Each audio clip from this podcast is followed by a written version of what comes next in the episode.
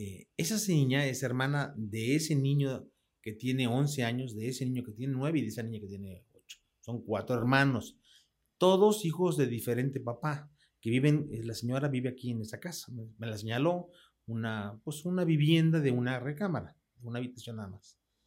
Dice ahí, entonces estos niños, dice, usted de aquí, pues ve que no hay calles, no hay energía eléctrica, no hay nada, ¿no? Entonces en la noche, ¿qué hacen esos niños en la noche? Pues aquí están. Porque la mamá sale temprano, a las 5 de la mañana a trabajar. Tiene dos trabajos normalmente. Entonces llega en la noche ya muerta de cansancio, le paga un dinerito a una persona que medio los cuida y les da de comer y se duerme. Porque el otro día tiene que levantarse temprano para las 5 ya estar fuera. Eh, y entonces estos niños aquí pues pueden estar a las 11 de la noche, a las 12, a la 1, a las 2. ¿Y qué hacen? Bueno, pues aquí están en manos de la gente que abusa de ellos. De aquí de la colonia y de afuera de la colonia que vienen aquí. Dice, eso es nuestra realidad. Dice, y si la señora llega en la noche con un vato, borracho, es una habitación. Ahí se duerme, se da una vuelta y viola a un niño o una niña, da igual. Esa es nuestra realidad.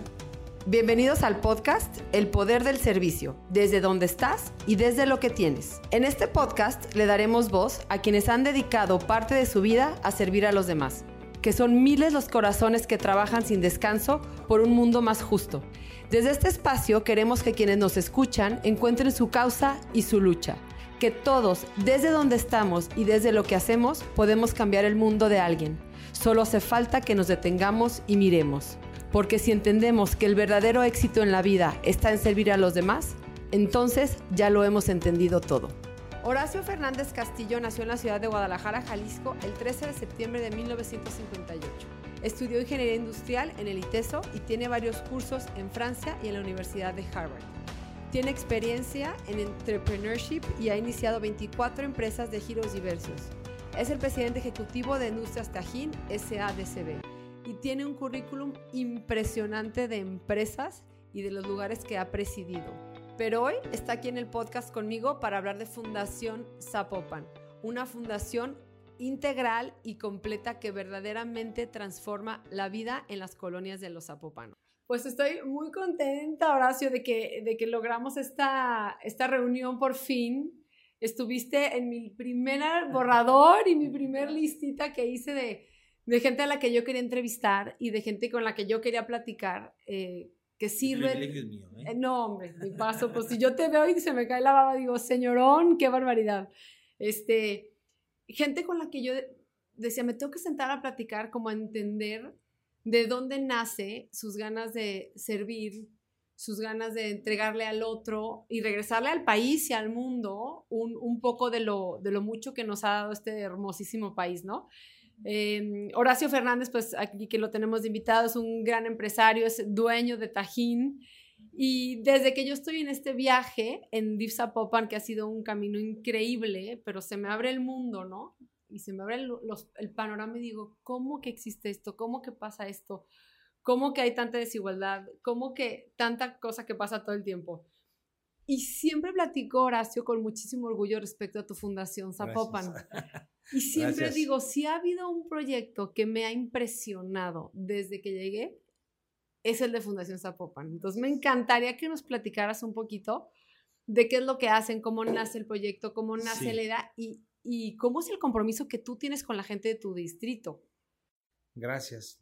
Pues mira, primero a mí me, hay una cosa que me impactó cuando era chico, una persona que oí algo que dijo, em, eh, y me dijo, no, el que no sirve para, vive para servir, no sirve para vivir. Me gusta esa forma y a mí ese, ese, esas palabras que me dijeron en ese momento me dejaron reflexionar. Dije, pues yo creo que esta vida se trata de servir. Y en ese sentido, en la medida en que puedes servir, yo creo que eres más feliz. Creo que gran parte de lo que le sucede ahora a los jóvenes eh, y el aumento de suicidios y la frustración que hay eh, porque no tienen sentido de vida, porque no sirven a los demás. Están ensimismados y a veces, y estos celulares no han funcionado para nada bien en ese sentido, ¿no?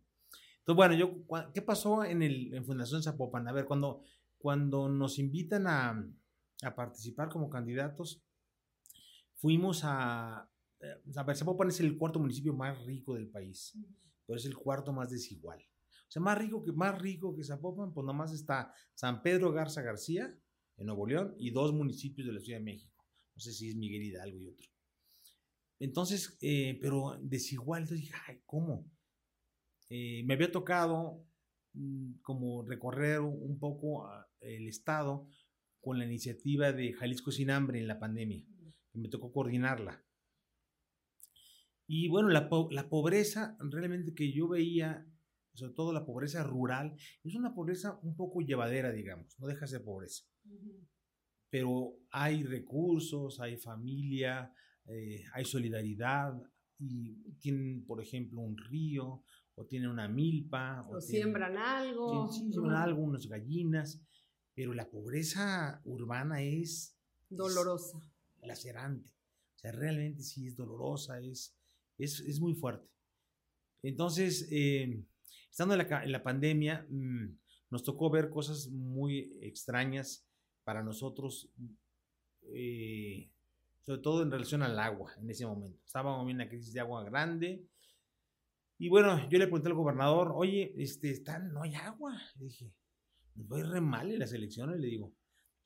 Sí, pues sí, es que estaba gente furiosa. me dijo, no te preocupes, ya viene la solución, etc. Entonces, bueno, por lo pronto decidimos comprar tres pipas, tres vehículos, carros tanque, y donárselos a la gente. Decidimos tú y, tú. Bueno, yo invité a algunos amigos a que nos, nos ayudaran en la compra. Y entonces fueran, era esa parte de, de Zapopan. Eh, Zapopan tiene dos focos de pobreza grande que tú los conoces muy bien, la parte de las lomas, Loma Colorada y todo esto, y esta parte que son esta, este lugar que está confinado entre, por la longitud de Otero, el Cerro del Coli y la Primavera. Entonces, esas 12 colonias, que son 30 mil gentes, habitan ahí, pues otro foco de pobreza, eh, más pobre inclusive que... Y bueno, una cosa que, aprendimos en el camino es decir, la pobreza, eh, la pobreza normal, que no es normal, como diría Viliana de Ríos, eh, no tiene nada que ver con la pobreza extrema.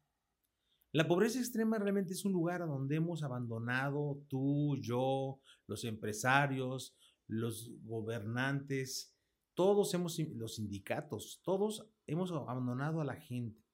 Y ese lugar están ahogándose. La gente está abajo de la línea de flotación. Entonces, pues las, todas las ayudas estas puntuales, por ejemplo, que a veces damos, eh, que la despensa mensual, que la cobija en diciembre, hombre, funcionan, todo sirve, pero no sirven. No es una aspirinita para el cáncer. O sea. No, exactamente, no puedes, porque la gente está en otra, en otra situación. Eh, un empresario grandote de Monterrey, al que fui a, platicar de la fundación, porque tenía muchos interés, de los grandototes. Mm. Y me decía... De esos que me tienes que presentar. Sí. ¿Por qué no trabajan? Como buen regio. Le digo, no trabajan porque no están pensando como tú y como yo. Y además tienen hambre, ¿eh? Eso es algo que yo he aprendido. ¿Cómo van a concentrarse? Ese es el tema. Entonces decía, oye, ¿pero por qué no piensan? Pues porque no comen como tú y como yo. Ese es el tema. Exactamente lo que acabas de decir. O sea, no, no, no, no, no saben qué va a suceder. Ellos están, para ellos no hay un mañana. No existe, bueno, existe, el fin de semana no lo conocen. Ellos tienen que resolver su día de hoy. Sobrevivir. Sobrevivir. Entonces, nos algo que llamó muchísimo la atención fue una niña yo había oído de, niñas que se, que se embarazaban pequeñitas. Y oigo, pues, digo, es una noticia que... Pero no me había tocado ver una físicamente. Sí, entonces estábamos en una, de las colonias ese tiempo, no sé si era el Tizate, y, y, vi una niña de 12 años embarazada.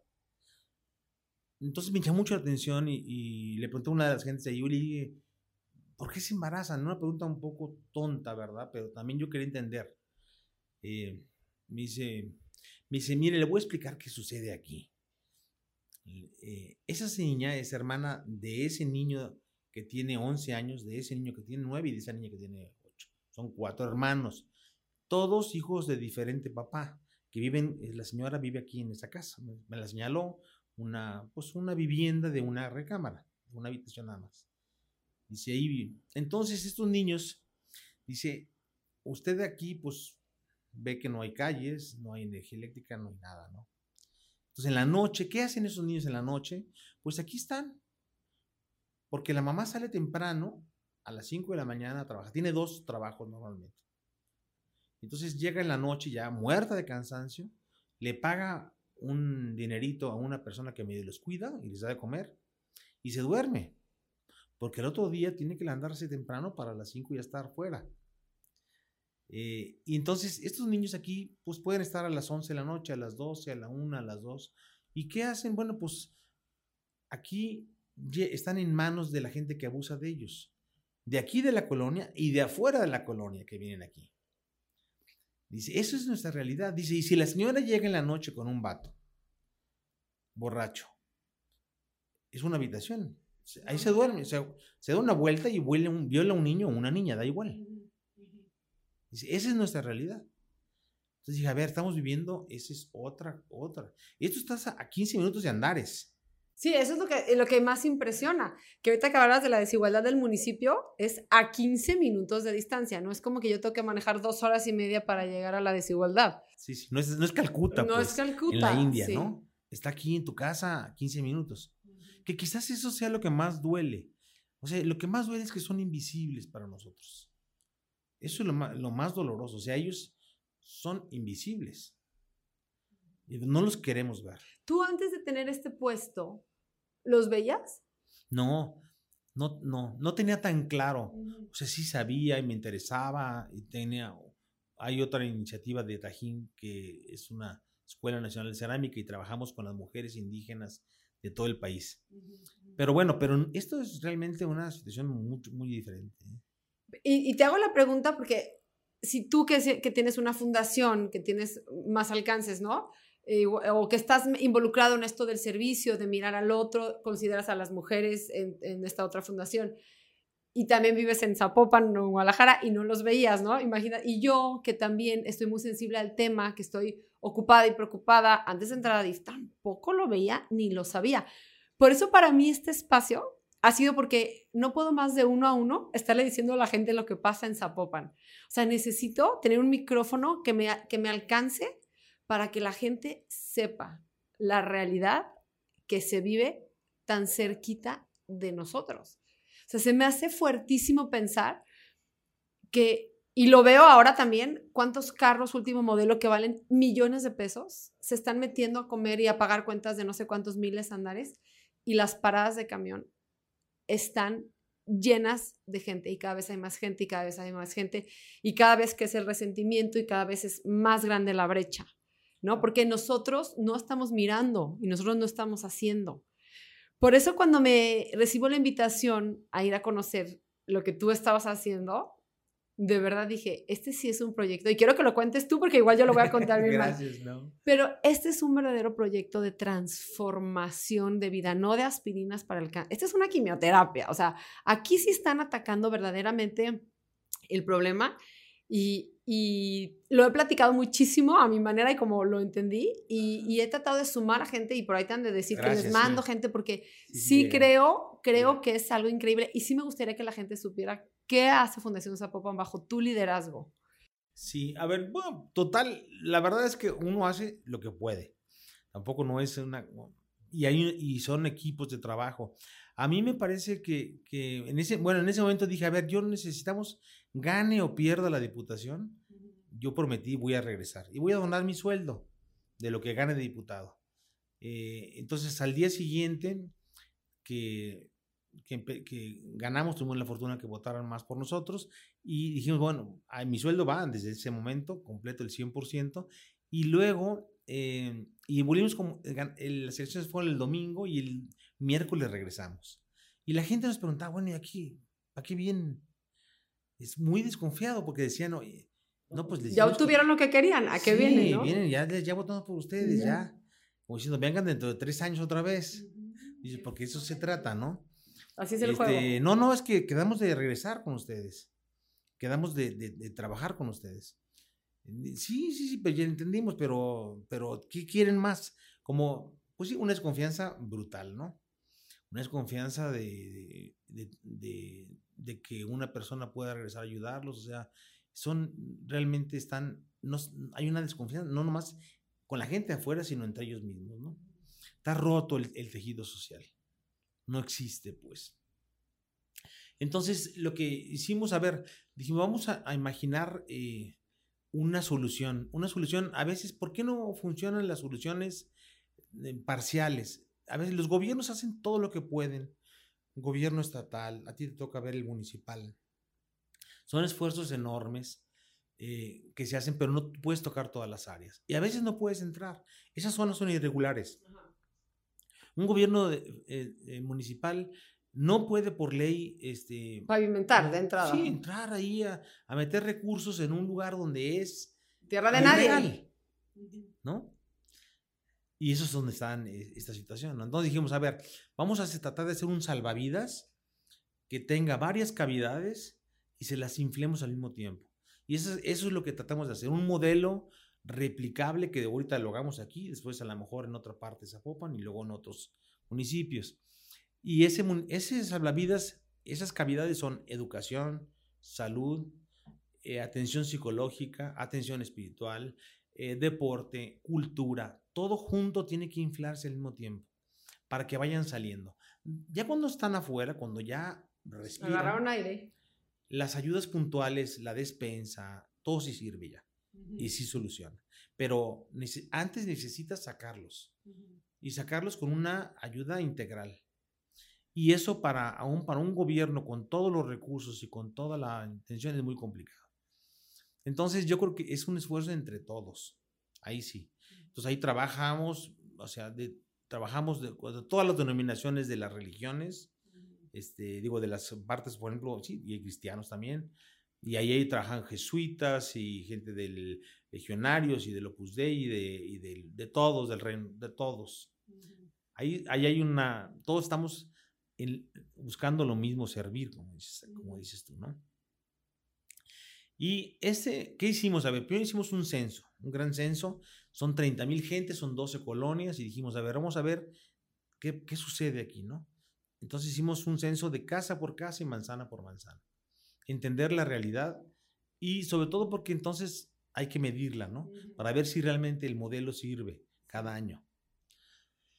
Y después de eso ya empezamos a hacer el proyecto. Compramos tres hectáreas ahí y para hacer todo un desarrollo. Eh, sin embargo, en el camino mm, nos encontramos con un tema de, de 200 viviendas de, de, desechos, ¿no? De cartón, de plásticos, palos. y puro desecho. Y dijimos, esto mm, tenemos que atacarlo de, de una vez, ¿no? Entonces empezamos a analizar en, en, en, todo México qué fundaciones se dedicaban a eso. Entonces vimos a una que se llama Construyendo de Querétaro, Techo, otra, tú conoces a todas estas fundaciones. Nos llamó la atención mucho una de Querétaro, esta de... Nos acercamos a ellos, no nos entendimos muy bien porque esta fundación es muy rígida.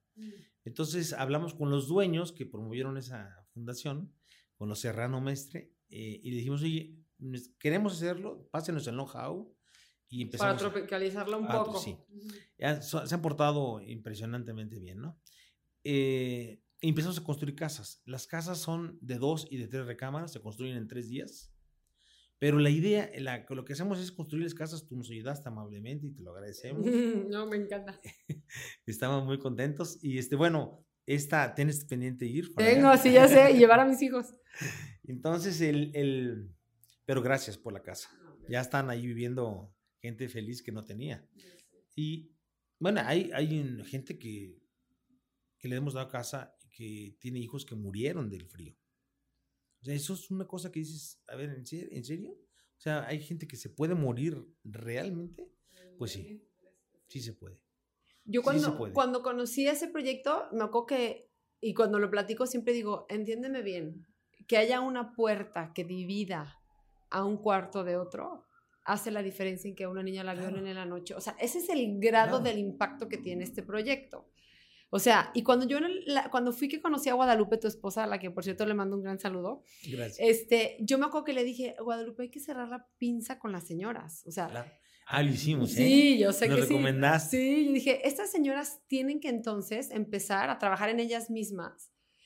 En todo lo que... Lo que se puede- ¿eh? Sí, no, no, no, no, no, bueno. Un equipazo de sí, señoras. son un equipazo de señoras estas que capacitan. Yo me acuerdo que alguna vez dije, ay, me encantaría hacer un, un- o sea, trabajar en ese sentido. O sea, si tú formas a una mujer, formas a una familia Claro, completa. Claro. Yo decía Guadalupe que las señoras desde que eh, sepan hábitos de higiene, eh, tengan recetas nuevas para cocinar, hagan rendir su despensa, todo eso que pareciera tan básico para nosotros, este, que ellas lo puedan hacer, eh, que, que aprendan cosas básicas y elementales de crianza, eh, no sé, tantas cosas, ¿no? Porque se me hace que ahí es donde tu proyecto termina por cerrar la pinza y das y le das la vuelta a la colonia entera. Pues con esas señoras ya hemos, tenemos trabajando todo el año. Vamos muy bien. Ahora empezamos trabajando en la, en, en la parroquia, en las instalaciones, pero ya ahorita tenemos un módulo que va la semana que entra. ¿Ya está la parroquia? ¿Ya levantaron parroquia? La parroquia está ahí, es una parroquia con, con siete templos que dependen, pero donde toman las clases estas señoras, pues son en, en la parroquia, en unas instalaciones. Pero esta es una parroquia que ya estaba en la colonia, porque estaba, tu sí. proyecto incluye una iglesia. Incluye una iglesia, un templo Que muy eso me grande. encantaría que supiera la gente, o sea, Sí. que incluye, o sea, este proyecto, porque yo lo vi, eh, pues como en un plano, que incluye una iglesia y me encanta, Horacio, esa parte espiritual. sí. Porque si no les devolvemos su fe o no les Claro. presentamos la fe, también vive entre las paredes la desesperanza. Claro, claro, es parte. Y La atención espiritual, la atención psicológica, esas partes son importantísimas. Son corazones muy rotos, ¿sí? Eh, almas que están, que están necesitadas de una, de una ayuda espiritual. Entonces es muy, es muy importante. Y me, y me acuerdo también que hay una como condicionante, ¿no? O sea, sí les voy a construir su casa, pero ustedes tienen que poner la plancha de concreto. Algo Sí. así. O es como una colaboración con la Las familia, casas, ¿no? lo que hacemos, a ver, decir, tienen que tener propiedad privada o propiedad ejidal. Porque si no, entonces vamos a generar Conflictos, sí, claro, y ¿no? conflictos, ¿no? Entonces, Avi, ¿tienes, tienes tu documento de propiedad ejidal, perfecto. Tienes tu propiedad privada, te construimos tu casa, siete metros de frente mínimo, porque es el modelo de la casa. Y luego ellos ponen precisamente, ellos aportan su plancha a la plancha, eso es la aportación de ellos. Y, y tienen que trabajar, haber trabajado en una casa antes y en una casa después, porque eso hace- hacemos el Hermandad. social. Sí. Y luego tienen, tienen, por ejemplo, también, bueno, que ser eh, una familia con, con todo el perfil de necesidad, que sí es, es importante. Qué bueno, qué fácil lo cumplen. Y se escritura la mujer. Estamos orientados en la mujer, lo que decías. Ah, eso le dije a Guadalupe también, me acuerdo que le dije a Guadalupe que queden a nombre de las señoras, por favor, o sea, se Así me hace es. un, tem- un- también un tema importantísimo. Y entonces, ¿qué construyen? Para que la gente entienda. Porque el vato se va. Claro, no, la sacan. Que déjate tú que se vaya, pues que O la venden. o o la venden. Pero esta parte donde, donde condiciones un poco me parece maravilloso. Sí. O sea, tú tienes que ayudar al vecino o a alguien de la colonia a, echarle a su casa, Sí. te van a ayudar a ti y luego vuelves a regresar este Exacto. favor, ¿no? O sea, esto es una cadena de favores y de Eso- ayuda. exactamente. Es un, y obviamente, a ver, lo que hacemos es grupos de, de todas las colonias que están pegadas, desde, por así decirlo, desde la parroquia de San Juan Macías, ahí con el, con el padre Juan, Padro, Juan Pedro Pedro, Oriol, le mandamos un saludo, y, y todas a Chapalita, ¿no? Y esos jóvenes, la idea es que los vayan familias y jóvenes que dejen el celular, Eso me encanta que, que lo dejen digas. el, el, la- el, la- el anto del fin de semana y vayan y se enfrenten a una realidad que está a 15 minutos de su casa y que les va a hacer crecer y les va a dar una razón de vida. Es impactante la gente cuando va. Fíjate, cuando, cuando contratamos un, hicimos el primer folleto, contratamos un fotógrafo del ITESO. Y en el ITESO tenemos, yo soy egresado, ten- tienes una formación social interesante. Pues el cuate que fue, eh, pues llega en su coche nuevo y, y le digo, a ver, deja tu coche porque... le No va a subir, aparte. No va a subir y le vas a partir la madre. Entonces dijimos, ya no vayas a, no, déjalo aquí tu coche. Y ya, bueno, sacó fotos y ya, pues toda la mañana y, y bien. Y el día siguiente llama, ya, o le hicimos una llamada, la mamá del muchacho. Oiga, ¿qué le hicieron a mi hijo? No, pues nada, señora, fue a tomar fotografías ayer. Este, lo contratamos y lo hizo, digo, Esperemos que y todo. Es que llegó eh, de allá y se encerró en el cuarto y ahorita en la mañana se levantó y sacó, eh, empezó a sacar cosas de su cuarto que querían vender y que querían regalar y que está este, pues conmovido. sí, conmovido con la realidad ¿verdad? que te encuentras, ¿no? Y eso es un poco lo que sucede cuando vas y haces, y haces una casa, ¿no? Entonces los chavos es, es bien importante que vayan. Son tres días y haces, como tú dices, hacen la diferencia. ¿Por qué? Porque es un tema de hacinación. En una, ello, en una habitación sucede todo, todo. Sexo, droga, violencia, todo sucede ahí. Cuando empiezas a tener dos habitaciones o tres habitaciones, tienes una vida más ordenada.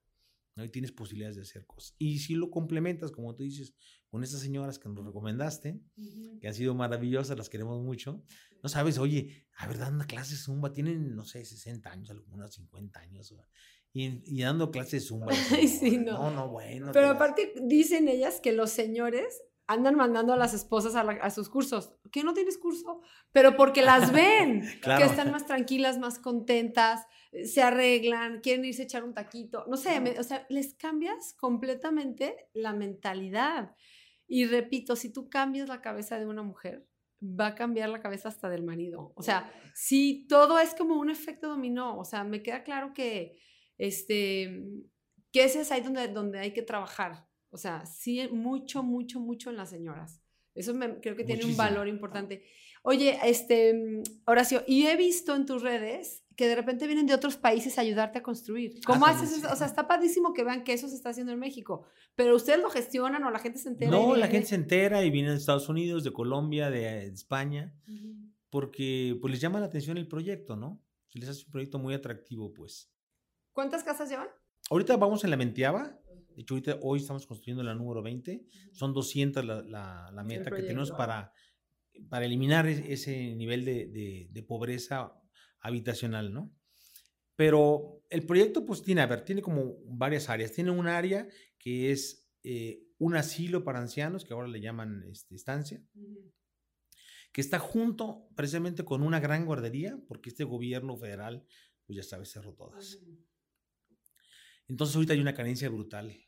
Y, en medio hay un comedor que da servicio a los ancianos, a los niños y a indigentes. Y en medio también hay un vivero para que los atiendan entre, entre los ancianos y los niños. Porque a los ancianos les da mucha, mucha alegría trabajar. Entonces, el poder cultivar o tener, y un gallinero. Esas dos cosas, como que tener unos animales y tener verduras que es un... Es, sí, que cuidar y que estar al pendiente de ellas, sí, claro. Y en equipo, ¿no? O sea, yo, ah, mira, yo... Mm, Tú haces esto. Trabajo con esto, con tal... Sí, como en, en, equipo de niños con, con, una o con dos, ¿verdad? Eh, eso es un tema. Y luego la otra, bueno, pues tenemos una, una tienda de alimentos que ya la empezamos. Esa tienda de alimentos pretende tener hasta 30. Ahorita ya empezamos ¿Cómo funciona esto? La gente más pobre es la que compra los alimentos más caros. Eso es algo que también aprendí hace poco. Esa es una realidad, ¿no? Terrible. O sea, por ejemplo, ellos compran ahorita el equivalente a 50 pesos el kilo de azúcar. ¿Por qué? Porque allá vale muy cara, arriba, ¿no? Eh, y compran más un cuartito, que es lo que les ajusta para el día, ¿no? 250 gramos y pues se la vende mucho más cara. Si compraran un kilo a lo mejor en Soriana, pues vale alrededor de 30 pesos, ¿no? O 5 kilos en Sams, pues más barata, 28 y así, ¿no? Eh, nosotros ahorita, por ejemplo, lo que hacemos es llegar con el ingenio, en este caso el ingenio de Tala, hablamos con los dueños, le decimos, a ver, no nos regala, si nos regala está bien, pero queremos algo más sostenible en el tiempo.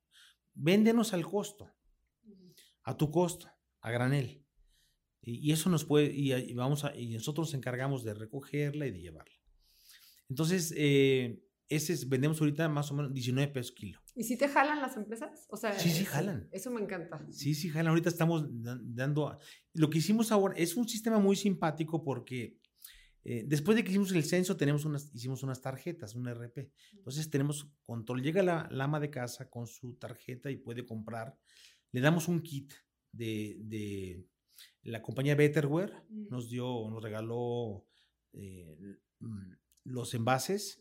¿Unos toppers o qué? Unos toppers, sí, tal cual. Para toda, para cada para familia. cada producto. Ah, Entonces, para cada- cada todos producto. tenemos para el arroz, ¿no? Entonces llega la señora con su topper de arroz y dice, oye, quiero, tiene cuatro ventajas eso. Pueden comprar la cantidad que quieran. Si no están obligados al kilo. No son obligadas al kilo, ¿no? Entonces llegan, eh, entonces compran 200 gramos de arroz, perfecto. ¿no? Se les surten 200. Luego no pagan todos los costos, pues de- del empaque, Del del embolsado, embalaje, eh. todo eso, ¿no? Entonces por eso le podemos dar al, al costo de granel. Por eso son precios tan baratos, de 19 a 50, pues es una locura. Y luego eh, no tiran basura, es un tema ecológico, ¿no? Vamos, estamos eliminando toda la basura. Y luego no, no lo venden, ¿verdad? Ah, sí, luego lo revenden. Entonces, bueno, y así nos den fri- arroz, frijol, aceite, leche. En y ustedes montaron una tienda. Sí, eso en la tienda ya está Ya funcionando. está funcionando. Cuando yo fui no había ni tienda. no, no había, No, ya está no, funcionando, ya tiene dos meses funcionando y opera muy bien la tienda. ¿Quién la atiende? ¿Gente local o tú tienes? No, tenemos la, la idea, para que sean autosustentable y esto eh, pueda vivir en el tiempo, por ejemplo, al precio que nos dan a nosotros le subimos un 5%, pero si nos lo dan a 10 pesos, pues nosotros la damos a 10.50, ¿no? ¿Para qué? Para que con ese dinero paguemos al dependiente. ¿sí? La energía eléctrica, la renta, lo que sea, ¿no? Y entonces puede ser toda la vida eso, ¿no? La gente no Sí, se cansa de, de ayudar, pues vas a dar un... En un principio decíamos, oye, se nos van a venir encima las tienditas, ¿no? Sí, claro. Porque le estamos... Pero no, no, porque, porque finalmente lo que hacemos es quitarles el... O sea, tienen más capacidad de compra y ellos empiezan a comprar en la tiendita otras cosas que a lo mejor no compraban. Porque no les alcanzaba antes. Claro. Sí, porque aquí tú tienes X productos nada más y, Ajá. o sea, no, sí, sí, sí, Y además, en los productos que vende la tienda, de productos básicos, no le ganan tanto como en otros, ¿no? Que ahora ya pueden comprar. Entonces, es un ganar-ganar. Ujú. Eh, eh, luego, el, el tema de salud. También buscamos un chorro de soluciones en todo el país. Y la que nos gustó más fue una compañía, eh, Medical Life, que se llama, que tiene mm, 175 clínicas. En el, entonces, lo que haces, tú les pones el edificio, ellos te ponen médicos, te dan, te dan diagnóstico, te dan eh, análisis clínicos y te dan y te venden medicinas abajo de 20 pesos. Nosotros lo vamos a dar gratis. 210 medicinas del cuadro básico, gratuitas para 30 mil gentes. Así las vas a dar. Así le vamos a dar, un tiempo sí. Entonces la idea es, ese, esa clínica es de primer contacto, da también atención para eh, dentista y lentes. Entonces ya eh, ahorita estamos este, ya en el proceso de construcción. ¿Qué antes esta gente qué hacía? Pues no, no sé, yo creo que, mira, pues, se atienden con las, bueno, con hierbas también y con ah, las sobadoras estas, de- y luego cuando se pone muy mal, pues se van, no tienen seguro social, el, el seguro este, popular se- pues, ya lo, lo quitaron, el INSABI nunca entró a Jalisco, entonces se van a la Cruz Verde o se van a- al Hospital Civil, cuando están ya muy mal, ¿verdad? Pero normalmente pues, se atienden con pastillitas que venden en la tienda. Sí, híjole, es que el tema de salud se me hace terrible, terrible, terrible, terrible, terrible. Entonces, el poder tener una clínica gratuita donde puedas y luego tienes, te ofrecen ellos mil, mil medicinas, mil medicamentos abajo de 20 pesos, ya de marca, ¿no? Está bien padre esa. Y bueno, y luego ya viene toda la parte de eh, cancha de fútbol, multicancha, este, una cafetería y todos los salones para estar, para dar clases. Queremos tener una, un lugar para que regularicen, un- para el municipio que tenga una oficina de registro civil. Porque muchas de las cosas, pues, es- no existen esos niños. Ah, no, pero No no, existen esos niños ni existen señoras que Así. viven ahí. Adultos mayores que yo he visitado en colonias, que, Sí. oigan, alguien les puede ayudar en algo, se les ofrece algo. Oiga, es que yo no tengo papeles. Soy nadie y tienen 70 años. O sea, se me hace impresionante, impresionante. Entonces me parece increíble que vayan a poner un registro civil. Entonces está planeando un registro civil, está planeando una oficina para, para el ejido, para que regularicen sus tierras también, ¿no? Y bueno, toda la parte de un ágora, muy bonito, con un parque lineal.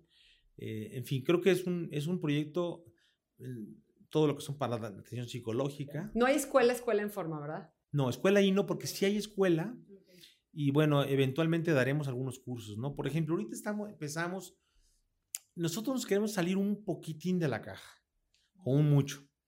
Entonces, ofrecer cosas diferentes. Vuelvo al tema de alimentos. Bueno, el tema de alimentos está la tienda. Hicimos un programa ahorita que ya tiene tiempo también. Cuando se subió muchísimo el huevo, ¿sí? Entonces, lo que hicimos fue eh, empezar a venderles una jaula con 10 gallinas, gallinas de registro, y vacunadas también, ya con todas las vacunas, ya ves que es un tema, ¿no? Entonces, eh, y, un, y alimento para un mes. Eso eh, normalmente te cuesta como 2.150 pesos. ¿Y tú lo regalabas este? No, se lo vendíamos en, 500 pesos ah, para que tuviera un costo. Sí, claro, y se valorara. De recuperación y ellas empiezan ya a producir sus huevos. Entonces producen ya una cartera, dos carteras por semana. ¡Guau! ¿Y se ahorran una lana o la pueden vender? Una la nota, sí. Sí, sí, una la nota. Y producen sus gallinas, están ahí. ¿Pero cuántas gallinas diste? Eh, bueno, cada familia, o sea, se apuntan y les vamos surtiendo su, su caja su, jaula. Y luego de alimentos, a ver, hay una cosa así muy, muy novedosa. Eh, eh, ponemos, una de las preocupaciones que tenemos es cómo podemos hacer que produzcan algo en su casa. Porque el, el, tema es que si se sale él y ella, pues los niños se quedan solos. ¿no? Y están a merced del crimen organizado, están a merced de los abusos. De ver algo. crecen como perritos, ¿no? O sea, sin, sin, guía, sin, nada. Entonces, eh, uno de los retos que tenemos es cómo pueden eh, trabajar en su casa y tener una buena lana. El mundo ha buscado ahorita, por otras razones, por el tema del agua, este, soluciones de proteína diferente. La proteína de insectos es lo que más viene. Entonces, tenemos 20 años el mundo investigando ya de manera más seria y hay cuatro, cuatro este, tipos de insectos ganadores. Entonces tienes, por ejemplo, una cucaracha de la India, ¿no? Por ejemplo, tienes una huevos de, de, perdón, una hormiga como una checatana, no sé de dónde, y luego también tiene, hay una mosca, y tienes el grillo común. Estoy traumada, es que en mi vida me he oído esto. el, grillo, el, grillo, es la maravilla, ¿no? a ver, para, para producir un kilo de proteína animal, necesitas 10 mil litros de agua. En un mundo que no tenemos agua, entonces, eh, eh, para producir un kilo de proteína de grillo, necesitas 4 litros. Una muy, y aparte tienes 65% de proteína y tienes omega 3. Entonces está padrísimo y vale, tú puedes vender eh, más o menos como en 4 dólares el, perdón, 40 dólares el, kilo de, de grillo molido. Entonces nos trajimos al experto mundial, un gringo, Mr. Grillo, un señor, este, Steve se llama, que mm, eh, tiene 20 años investigando, trabaja para la FAO, y ha hecho proyectos en, en África y en Asia. Entonces le dije, a ver, nosotros queremos hacer que la gente tenga una granjita de grillo en su casa y pueda ganar 20 mil pesos al mes. Y eso, entonces ya hicimos el proyecto, eh, el cuate encantado la vida, eh, se vinieron, vino una, una afroamericana con él, de su equipo, estuvieron aquí. Y ya ahorita hicimos, ya pusimos una prueba, ya una granja, ya tenemos la tercera producción. Pusimos un nursery, una fábrica, una fábrica de, grillitos. De, grillitos. Y bueno, ya, ya el, modelo ya está validado. Y ya tenemos clientes. Eh. ¿Y cuántas familias ya están puestas para esto? Ahorita están cuatro familias que están ahorita atendiendo esta granja piloto. Y, pero el proyecto está muy padre. La semana que entra va el gobernador también a, le, llama mucha atención. Porque es un, es, está padre, pueden ganar, imagínate que ganen 20 mil pesos. bueno, y en su casa. Y en su casa. O sea, su home office. Está exactamente. Sí. Home office, ¿no? Es el tipo de, de soluciones para que poder hacer que haya familia otra vez, ¿no? Y ya sea que él se quede, el vato se quede, o ella, pero uno de los dos que pueda atender la granja. Con lo que implica, tú conoces a mi familia también, la conoces bien. Sí. Y sabes que venimos de una familia de mucho trabajo. Y, y me encanta pensar cuando en las familias eh, los trabajos son colaborativos. Sí. O sea, esta parte de cuídame tantito tú en lo que yo regreso. ¿Sí me explico? O sea, te toca a ti esto, a mí me toca esta parte. Siento que eso suma. Nosotros, nosotros familiarmente tenemos un negocio navideño durante muchos años. Y me acuerdo que mi esposo me decía, para lo que te deja, yo le decía, es que entiéndeme bien, lo que más me gusta es ver a mis hermanos, estar con mis hermanos haciendo eso. La adrenalina del cliente, o sea, ¿sabes? ¿tú crees que nos van a comprar este año? O sea, eso es lo que más me gusta, independientemente de lo que me dejaron o no. Entonces, que, que, tengan esta visión de que la familia tenga un proyecto de familia. Pues es un pequeño negocio. Es un proyecto de familias. Y es un pequeño, o sea, y es un gran negocio. ¿Me explico? Entonces, que pueden crecer, que pueden expandir, que no sé. Entonces, siento que les siembras esta semillita de entrada de confianza, de yo confío en ustedes a tal grado que me traigo una empresa o traigo al gringo aquí para que eh, apueste por esta colonia, apueste por ustedes. ¿Y cuándo en su vida se imaginaban poder tener ingresos de 20 mil pesos? O sea, eso se me hace que les dices 20 mil pesos y te vas para atrás. Claro, es, es, una maravilla. Yo creo que es la, la, filosofía de, que hemos adoptado es yo te ayudo mientras que no puedas, pero para que puedas. Porque si yo te ayudo mientras que no puedas, para que no puedas, para tenerte agarrado, eso es lo que hace el gobierno federal ahorita. Sí, sí, sí, sí, sí. Tenerte en la mano. No, y luego te hago agradecerme lo que te estoy dando. O sea, sí. para, que me des tu voto. Bueno, entonces, yo diría aquí lo importante es que ellos puedan salir solos ¿no? y que sientan esa confianza hay que ayudarles. Pero al final ellos tienen que salir. Entonces, es en el tema de alimentos estamos trabajando así. En el tema de educación, por ejemplo, ya van 75 personas que han recibido, ya se han graduado de primaria y de secundaria. Hoy vamos por otras tantas, en, pero ya de primaria, secundaria y preparatoria. Cuando, cuando se gradúan las de secundaria ahora, eh, perdón, de preparatoria, pero ya estudiaron secundaria con nosotros, o a través de nosotros, pues, más que nada. Entonces les damos un incentivo, ¿no? Una, para que tenga. No sabe la. A ver, señoras de 60, 65 años, yo nunca pensé que podía haber terminado la primaria. Sea, es, se ven. Eh, ¿Cómo bastó que las miraras, no? Yo ahora sí. Es que eso, nomás, de veras que bastó que alguien como ustedes pusiera sus ojos en ellas. Eso es lo que se me hace el milagro y de, de, de este tipo de, de, trabajo que ustedes hacen. O sea, yo, yo o sea, te quisiera preguntar, ¿de dónde te nace estas ganas de ayudar? O sea, entiendo que lo viste y te mueve, ¿no? O escuchaste esta frase alguna vez, pero bueno, esa frase todo el mundo no la sabemos y la gente sigue caminando y sigue, y hay mucha gente le y le vale madre. ¿En qué momento, Horacio, te detienes tú a decir, caray, yo no me puedo ir de esta vida sin, pues yo lo crecí en tu casa, ¿eh? Yo vi a mi, papá y a mi mamá siempre. O sea, vienes de una familia de servicio. Sí, yo creo que lo aprendes en la casa, ¿no? Mi mamá siempre eh, estuvo viendo por las personas que nos ayudaban en la casa, que se educaran, que, que terminaran su primaria, su secundaria, su preparatoria, una carrera. Siempre estuvo eh, tratándolas. Eso me gustaba. o sea, siempre él y mi papá y mi mamá, los dos. Cada quien en su ámbito, ¿no? Y eso está padre. Eso vale la pena. Y bueno, tenemos toda también un, templo católico. Somos católicos y es inspiración católica porque todo esto, a ver, viene de, una, de, la, de la encíclica Fratelli Tutti. Por eso se llama eh, Fundación Zapopan Fratelli Tutti, todos hermanos.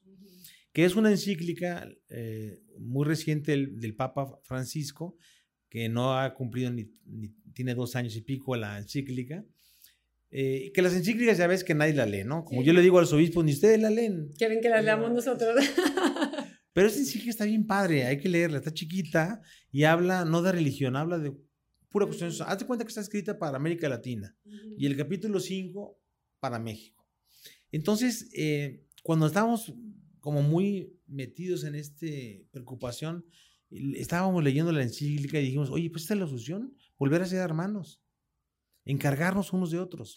Por eso. Y al final nosotros queremos eso, encontrar a cada persona que ayudamos que veas el rostro de Jesús, que ahí está el rostro de Jesús, a cada, cada mirada, cada caricia, porque estas personas valoran más, eh, aunque estén muriendo de hambre, valoran más una caricia, una mirada, un abrazo que un kilo de frijol. Es impresionante eso, ¿eh? Esa, la parte humana es la que más duele. Y son gente agradecida, ¿no? Son gente maravillosa, todos son gente maravillosa, ¿no? Y van, y, los hijos, ahorita, ahorita hay, comunidad, otra vez, en esas zonas, ¿no? Y creo que eso, eso vale la pena. En el tema de educación, hay un proyecto también así que, que vale la pena. Eh, el, tú sabes, la pirámide en México se ha ido invirtiendo. Antes había muchísimos jóvenes y viejos poquitos y ahora se está invirtiendo, ¿no?